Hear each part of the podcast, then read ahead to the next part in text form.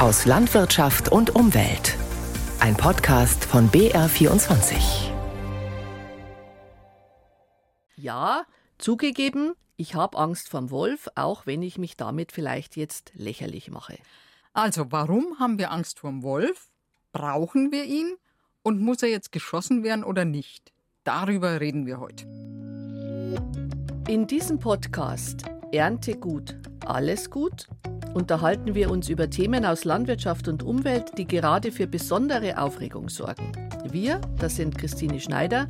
Ich bin seit vielen Jahren Redakteurin der Fernsehsendung Unser Land, dem Landwirtschaftsmagazin des BR. Und ich bin Ingrid Wolf. Ich bin auch Redakteurin, aber eher beim Team Umwelt. Naturschutz, Klimaschutz, Ernährung, das sind so meine Themen. Und genau diese Punkte, wo Landwirtschaft und Umwelt manchmal hart aufeinandertreffen, die interessieren uns hier.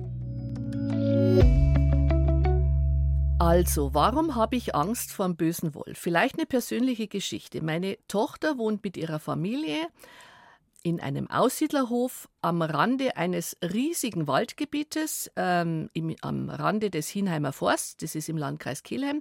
Da gibt es noch keinen Wolf, aber das ist ja alles nur eine Frage der Zeit, bis es den Wolf dort gibt. Und wenn ich mir vorstelle, dass da meine jetzt einjährige Enkeltochter Eva im Sandkasten sitzt und in 100 Meter Luftlinie entfernt gibt es in diesem Wald irgendwann mal Wölfe, dann muss ich ehrlich sagen, da habe ich Bauchweh. Meine Tochter ist Jägerin und Försterin, die lacht mich aus und sagt, Mama, stress dich nicht, der Wolf wird nicht zu uns in den Garten kommen und kleine Kinder fressen. Also ich verstehe dich ganz gut, aber trotzdem bin ich bei deiner Tochter, weil deine Sorge ist wirklich unbegründet. Der Mensch passt einfach nicht ins Beuteschema vom Wolf. Er hat einen schlechten Ruf, das stimmt, aber das rührt wirklich aus der Geschichte her, also vor allem aus dem 16. und 17. Jahrhundert. Das war die Zeit nach dem Dreißigjährigen Krieg. Da waren die Wälder alle leer, weil die Menschen haben natürlich alles, was da vier Beine hat, gejagt, weil sie Hunger hatten. Da blieb für den Wolf nichts mehr. Und es war auch nach diesen grauenvollen Schlachten so, dass um die Dörfer rum zum Teil Leichen gelegen sind. Und das hat die Wölfe in die Dörfer gelockt, weil das vergisst man manchmal. Der Wolf ist ja auch ein Aasfresser. Und das wichtigste Argument überhaupt das war, dass damals die Tollwut weit verbreitet war. Und das wissen wir ja alle, tollwütige Tiere verlieren die Scheu vor Menschen. Und deswegen sind die Tiere eben so nah an die Dörfer rangekommen, wo die Tollwut heute noch eine Rolle spielt. Da reden wir nachher nochmal drüber. Okay, aber äh, du hast doch sicher auch der Wolf und die sieben Geißlein gelesen und äh, du hast Rotkäppchen gelesen. Ähm, waren das wirklich alles nur Märchen? Oder warum hat der Wolf die Großmutter gefressen? Weil er im Wald keine Rehe gefunden hat oder weil die Großmutter im Vorgarten keine Ziegen hatte? Ja, vielleicht hätte sie das gerettet. Aber jetzt Spaß beiseite. Ähm, die Angst vor dem Wolf, die ist uralt. Das ist, glaube ich, eine Urangst. Möglicherweise ist die sogar im Genom fixiert. So ähnlich wie die Angst vor Schlangen oder Spinnen.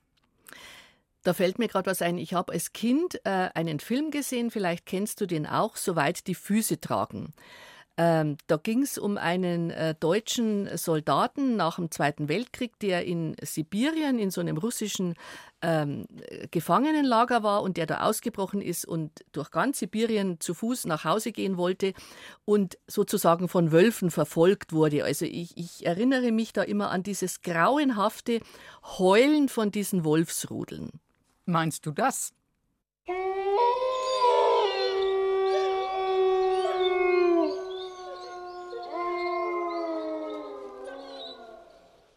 Genau das. Also da läuft's mir kalt den Buckel runter, dir nicht. Naja, ein bisschen schon auch, aber ich glaube deutlich weniger als dir, weil ich habe mich einfach viel mit dem Wolf beschäftigt. Und ich heiße ja auch so. Genau, du heißt auch so. Woher kommt denn der Name eigentlich? Du, ich weiß es auch nicht, aber ich habe mal gelesen, dass man damit äh, früher Männer äh, bezeichnet hat, die besonders wild und gefährlich und grimmig ausgesehen haben. Ja, ob das jetzt auf mich noch so zutrifft, weiß ich nicht. Trifft nicht zu, kann ich bestätigen, aber nochmal. Dieses Wolfsgeheule, ich will das nicht hören. Ich finde auch, dass der Wolf kein schönes Tier ist. Ich finde den beängstigend. Und da kannst du mir jetzt fünfmal erzählen, der tut dem Menschen nichts. Ich möchte diesem Tier nicht gegenüberstehen. Ja, verstehe ich, aber ich kann dir trotzdem immer noch wieder sagen, äh, solange der Wolf gesund ist, ist die Wahrscheinlichkeit, dass er einen Menschen angreift, die geht gegen null. Und das liegt einfach daran, dass die Tollwut bei uns ausgerottet ist. Das ist in den Ländern, wo es heute die Tollwut noch gibt, also was weiß ich, zum Beispiel Indien, Iran, ich glaube auch in der Türkei noch, da gibt es regelmäßig noch Angriffe von Wölfen auf Menschen und meistens ist Tollwut da eben die Ursache. Bei uns in Europa oder auch in Nordamerika hat es in den letzten 20 Jahren, in 20 Jahren, bei der Menge Wölfe, die wir inzwischen haben, 14 nachgewiesene Wolfsangriffe auf Menschen gegeben, wobei man zugeben muss, in Amerika sind dabei auch zwei Menschen gestorben. Ja, okay, aber die entscheidende Frage ist doch, ähm, wie viele Wölfe gibt es bei uns? Und Deutschland ist ein dicht besiedeltes Land und die Wölfe werden doch täglich mehr. Ja, also wir haben schon ganz schön viele inzwischen wieder, so um die 1300. Brandenburg allein hat 47 Rudel, also da im Osten Deutschlands ist das schon deutlich ähm, präsenter, das ganze Problem.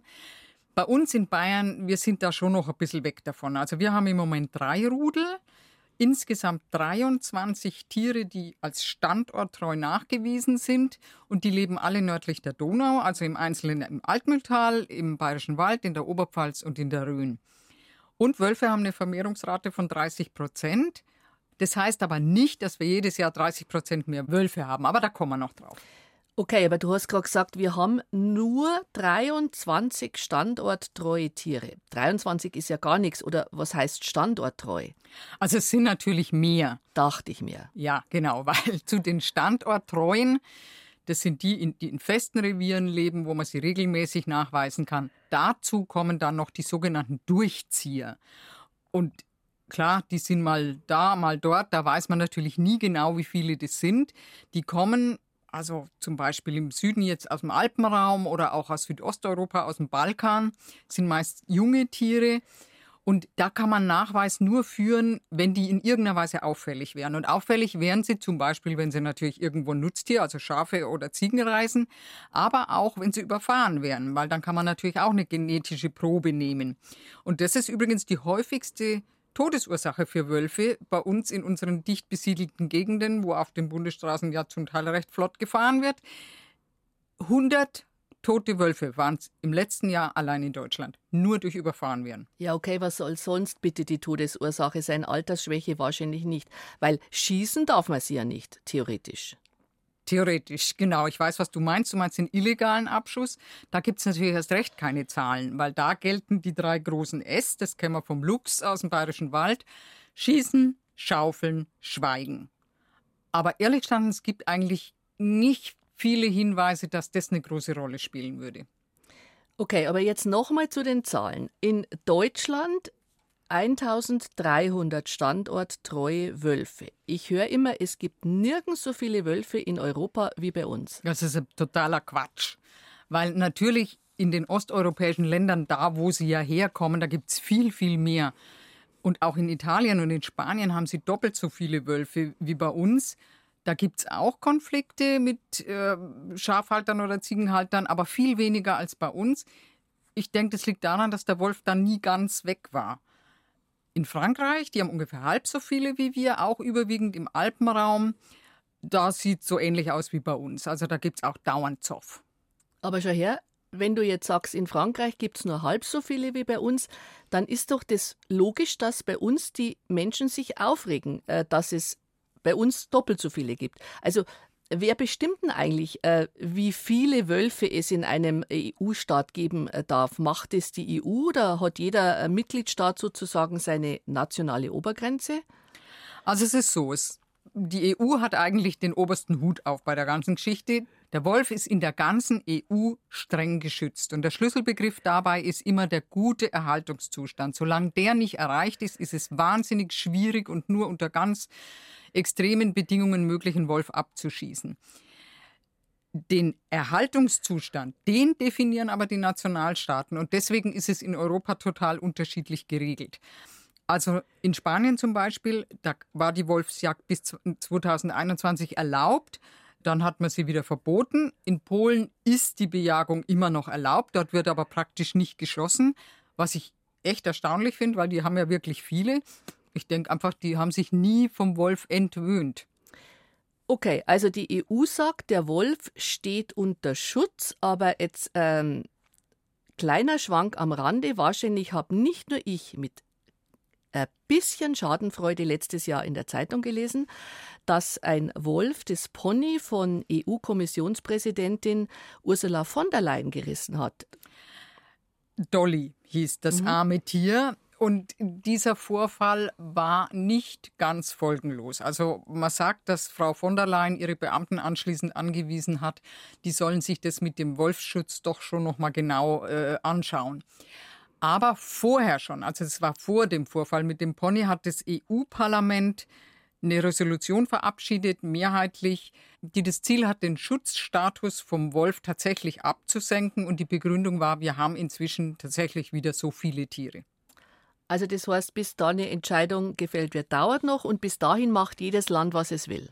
Naja, nicht ganz. Also es gibt schon Kriterien, an die sich die meisten Länder auch halten, weil wenn sie es nicht tun, dann droht äh, ein Vertragsverletzungsverfahren. Aber Schweden zum Beispiel macht es ganz anders und ehrlich gestanden ist da bisher von Seiten der EU nicht viel passiert. Also die Schweden sagen, 300 Tiere reichen uns und wenn es mehr sind, dann schießen wir die ab. Und nördlich vom Polarkreis, da dürfen sich überhaupt keine Wölfe aufhalten, weil da heißt es zum Schutz der Samen, das ist die einheimische Bevölkerung dort und der Rentiere, die die Samen halten, deswegen darf dort kein Wolf sein. Also da sind die Schweden sehr rigoros. Ja, aber jetzt ganz ehrlich, das ist doch unfassbar. Ich meine, also nichts gegen die Kultur der Samen, aber bitte, in Schweden gibt es 300 Wölfe, bei uns gibt es 1300. Und was ist mit unserer Almwirtschaft? Äh, das ist ja auch eine Kulturlandschaft, um die man sich kümmern muss. Da wachsen Orchideen und Enziane und ich weiß nicht was alles. Und wenn die Almbauern sagen, wir haben jetzt die Schnauze voll, äh, wir machen keine Almwirtschaft mehr, dann gibt es diese Kulturlandschaft immer. Und natürlich sagt man ja, ja, wir helfen denen ja. Äh, aber statt dass man wolfsfreie Zonen macht, hilft man denen, indem man Unsummen Geld ausgibt für Zäune und Hunde und Beamte, die das alles regeln. Ist doch irre. Ja, stopp, stopp, stopp. Eins nach dem anderen. Also es kriegt nicht jeder einen Elektrozaun bezahlt. Das ist schon auch sehr streng geregelt. Es kommt darauf an, ob du Schäflein hältst in einem Gebiet, wo es standorttreue Wölfe gibt, oder ob es bei dir in der Nähe in letzter Zeit mal einen Riss gegeben hat, einen Nutztierriss, dann kriegst du einen Zuschuss zu deinem Zaun. Im Alpenvorland, wo es diese Durchzieher nur gibt, über die wir vorhin geredet haben, wenn du da einen Zaun baust, da musst du ihn komplett selber bezahlen. Da zahlt der Staat dir nichts. Da brauchst erst einen Riss. Ja, aber da braucht man sich ja wirklich nicht wundern, wenn die Almbauern sauer sind. Außerdem ist ja die Frage, bringen diese Zäune überhaupt was? Weil es heißt ja, Wölfe springen mittlerweile über Zäune, die 1,40 Meter hoch sind und die lernen dann das sogar noch ihren Jungen. Also das sind Ausnahmefälle. Normalerweise geht der Wolf immer unten durch. Und wenn der Zaun hoch genug ist und ordentlich Strom drauf ist, ja, dann helfen die Zäune. Wenn sich der Wolf dort einmal eine blutige Nase, sprich einen ordentlichen Stromschlag geholt hat, dann merkt er sich das und er meidet diese Zäune und im Idealfall gibt er das dann auch an seine Nachkommen weiter. Okay, aber jetzt nochmal auf die Alm, Ingrid. Da muss der Landwirt den Zaun auf eigene Kosten bauen, aber selbst wenn er sagen würde, ja, okay, mache ich, ist doch ähm, gar nicht realistisch, weil jeder, der schon mal auf der Alm war, da ist das Gelände bucklig und krumm, also geht doch gar nicht.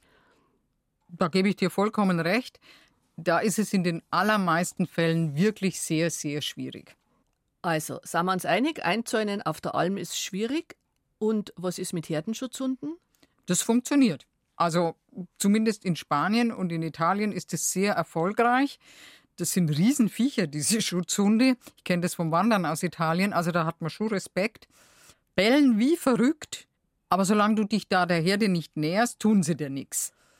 Wobei ich mir jetzt denke, bei uns im Alpenraum, ob das da funktioniert, also da habe ich große äh, Bedenken, weil da sind einfach so wahnsinnig viele Leute unterwegs. Also da sind Wanderer, Biker, Kletterer, Tag und Nacht. Und dann haben die ja meistens noch einen eigenen Hund dabei. Also ich glaube, dass da Konflikte programmiert sind. Ja gut, aber wenn jetzt äh, auf den Almen der Zaun nicht geht, der Herdenschutzhund geht auch nicht, warum geht man nicht einfach äh, den einfachen Weg, Almen sind wolfsfreie Zonen, das heißt, wenn es da einen Wolf gibt, erschießen. Fertig. Stopp. Weil dieser Begriff wolfsfreie Zonen, der ist echt schwierig. Ich weiß, die Bauern fordern das, die wollen das, aber das hieße ja, man schießt, ohne dass der Wolf überhaupt irgendeinen Schaden angerichtet hat. Und da meine ich jetzt, da kann man die Kirche im Dorf lassen. Voriges Jahr sind in ganz Bayern, also einschließlich der Gebiete, wo die Wölfe dauerhaft leben, 30 oder 35 Tiere nachweislich vom Wolf gerissen worden. Wie viele abgestürzt sind, vom wildernden Hund zerrissen worden sind, das weiß kein Mensch, aber wahrscheinlich sind es mehr. Okay, aber Bayern wird ja erst Wolfsland. Also die Zahlen aus Brandenburg und aus Sachsen sind ja ganz andere und die Sorge der Landwirte ist halt, dass das bei uns auch so kommt. Ja, das stimmt natürlich. Also wenn wir über ganz Deutschland reden, dann sind wir bei 3000 Rissen. Das mhm. sind schon wirklich viel, viel mehr.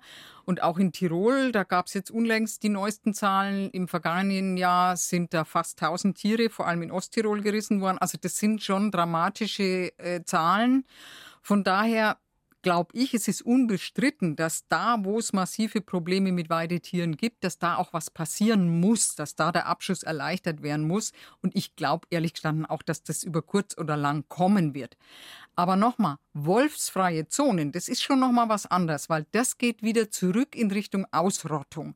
Weil das heißt, prophylaktisch schießen, wenn der Wolf den, die Schnauze irgendwo aus der Deckung äh, streckt, dann wird er abgeknallt. Ganz abgesehen davon, dass du erst einmal einen Jäger finden musst, der das macht. Okay, gut, das kann ich mir vorstellen, weil jeder Jäger wahrscheinlich sagt, ich hab, äh, will keinen Ärger mit Tierschützern, äh, die ich dann vor der Haustür stehen habe und äh, er kann ja den Wolf nicht einmal in der Pfanne braten, oder? Ich habe es noch nicht probiert. Okay. Äh, du, pass auf, wie war denn das eigentlich mit diesem Wolf im Chiemgau? Da ist doch einer kurz vor Weihnachten ähm, mitten durch den Ort spaziert. Ist der eigentlich erschossen worden? Ja, das war ein ewiges Hin und Her und am Ende hat ein Gericht dann äh, beschlossen, dass er nicht geschossen werden darf. Wobei dieser Fall zeigt, dass schon jetzt ein Wolf in Bayern durchaus geschossen werden könnte, aber die Hürden sind halt sehr hoch. Okay, und warum ist er nicht geschossen worden? Naja, der ist zwar mitten durch den Ort spaziert, aber das ist eigentlich für Wölfe oder auch für Füchse überhaupt nicht ungewöhnlich, dass die nachts mal irgendwo durchziehen. Die gefährden da ja keine Menschen. Und das ist immer das Kriterium, das ist der entscheidende Punkt, weil der Wolf hat Scheu vor Menschen, nicht vor Häusern und nicht vor Autos und auch nicht vor Schaufenstern, weil der ist ja in Bergen da äh, Weihnachtsshopping gegangen. Da gab es ein Video im Internet, wo der da am beleuchteten ja. Fenster entlang marschiert ist. Okay, und das gilt als nicht gefährlich. Aber hat er nicht auch irgendwo äh, ähm, äh, Schafe oder Ziegen gerissen und ist am Ort Rand in irgendeinen offenen Stall eingebrochen. Da war doch auch was. Ja, das war da auch in der Nähe von Bergen im Chiemgau. Aber da ist er beim Erscheinen des Bauers, der hat gehört, dass da Unruhe im Stall ist und ist dann rein. Beim Erscheinen des Bauers ist der Wolf sofort abgehauen. Und das war dann das Kriterium. Er hat nach wie vor Scheu vor Menschen und das hat dann eben nicht gereicht vor Gericht. Aber du hast recht, das hat schon große Besorgnis ausgelöst bei den Menschen, dass er so nah an die Häuser ran ist. Aber wie gesagt, wenn er dann gleich wieder weg ist, äh, reicht es nicht für, ein, für einen Abschuss, im Moment zumindest in Bayern noch nicht. Ironie des Schicksals, dieser Wolf ist dann kurz darauf überfahren worden. Okay. Aber jetzt nochmal, das ist doch Wahnsinn, was da um so einen einzelnen Wolf für eine Bürokratie bemüht wird. Also da, da müssen sich Gerichte damit beschäftigen und die einen sagen ja und die anderen sagen nein. Dieser Aufwand, äh, wäre es nicht im Zweifelsfall einfach billiger und praktischer zu sagen, okay, Abschuss und fertig. Wobei Abschuss darf man ja gar nicht sagen. Man umschreibt ja das Wort und sagt entnehmen, was ja irgendwo lächerlich ist, oder? Das ist absoluter Quatsch. Also ich bin auch der Meinung, dass soll man das Kind beim Namen nennen. Aber was mir einfach an dem Punkt nochmal wichtig ist, der Abschuss allein, auch wenn die Bauern das sagen, der Abschuss allein kann nicht die Lösung sein. Wir brauchen auch Weideschutz da, wo er möglich ist natürlich. Weil es ist einfach so, vor 200 Jahren wäre niemand auf die Idee gekommen, über Nacht Schafe unbewacht draußen stehen zu lassen. Und es ist ja immer noch so, wenn du überlegst, zum Beispiel bei Hühnern, na klar, der Fuchs war nie weg. Diese Gefahr des Fuchses, die ist überall gegenwärtig und niemand käme auf die Idee, Hühner nachts nicht ins Hühnerhaus einzusperren. Und da müssen wir einfach wieder mehr hinkommen, äh, uns gewärtig zu sein, dass der Wolf da ist und dass er eine Gefahr ist, natürlich. Ja, aber es waren halt ruhige Zeiten, als er nicht da war und äh, ich behaupte jetzt mal, äh, keiner hat den vermisst, oder? Äh, wer braucht den überhaupt oder wer will den? Also aus Sicht der Landbevölkerung, glaube ich, ist es so, die sagen, ja klar, äh, Wer will denn? Das sind die äh, veganen Münchner, die in Schwabing im dritten Stock in der Altbauwohnung äh, sitzen äh, und gescheit daherin. Und die wollen dieses schöne Tier in der Naturlandschaft, äh, haben aber keinen Schaden davon. Naja, das ist ja bei vielen Themen so, Christine, die die Landwirtschaft betreffen. Also Viele haben tatsächlich den Bezug dazu völlig verloren, wie bei uns Lebensmittel erzeugt werden, den Bezug zu Nutztieren.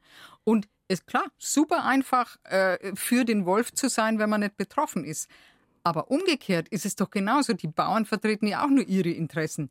Für die ist auch ohne Wolf einfach alles viel einfacher und viel billiger. Aber vielleicht war der Wolf ja schon vor uns da. Vielleicht gehört er tatsächlich einfach dazu zu unserer mitteleuropäischen Natur. Ich weiß nicht, ob der Mensch entscheiden darf, welches Tier leben darf und welches nicht.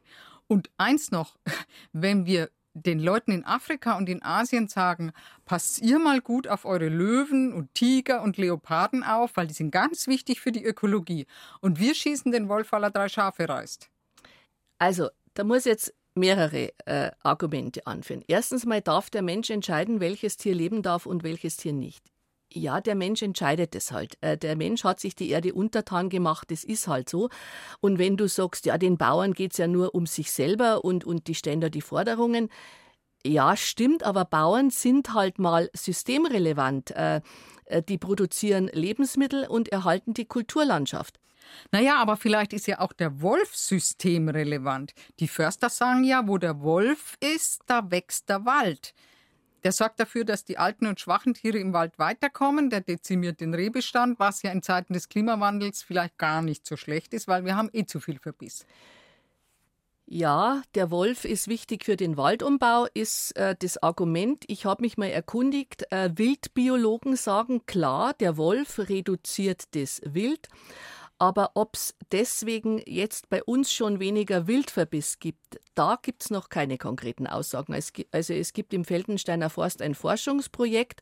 Dort gibt es ja ein Wolfsrudel und da will man sich jetzt anschauen, ob sich das eben auf diese Lebensraumnutzung, heißt es, von Hirsch, Reh und Wildschwein auswirkt. Aber da bin ich jetzt wieder bei meiner Tochter und bei meinem Enkelkind. Ähm, meine Tochter sagt, äh, genau, reg dich nicht auf. Im Hinheimer Forst äh, bei mir ähm, nebendran gibt so viele Rehe, äh, da hat der Wolf genügend zu tun. Also er wird nicht über den Gartenzaun springen und keine kleinen Kinder fressen. Haben wir ja schon die ganze Zeit gesagt. Aber schau hin, du redest wenigstens mit deiner Tochter. Genau diese inhaltliche Auseinandersetzung, die sehe ich beim Wolf nicht, also auf der großen Ebene. Was ich da sehe, ist ein riesiges Kommunikationsdesaster.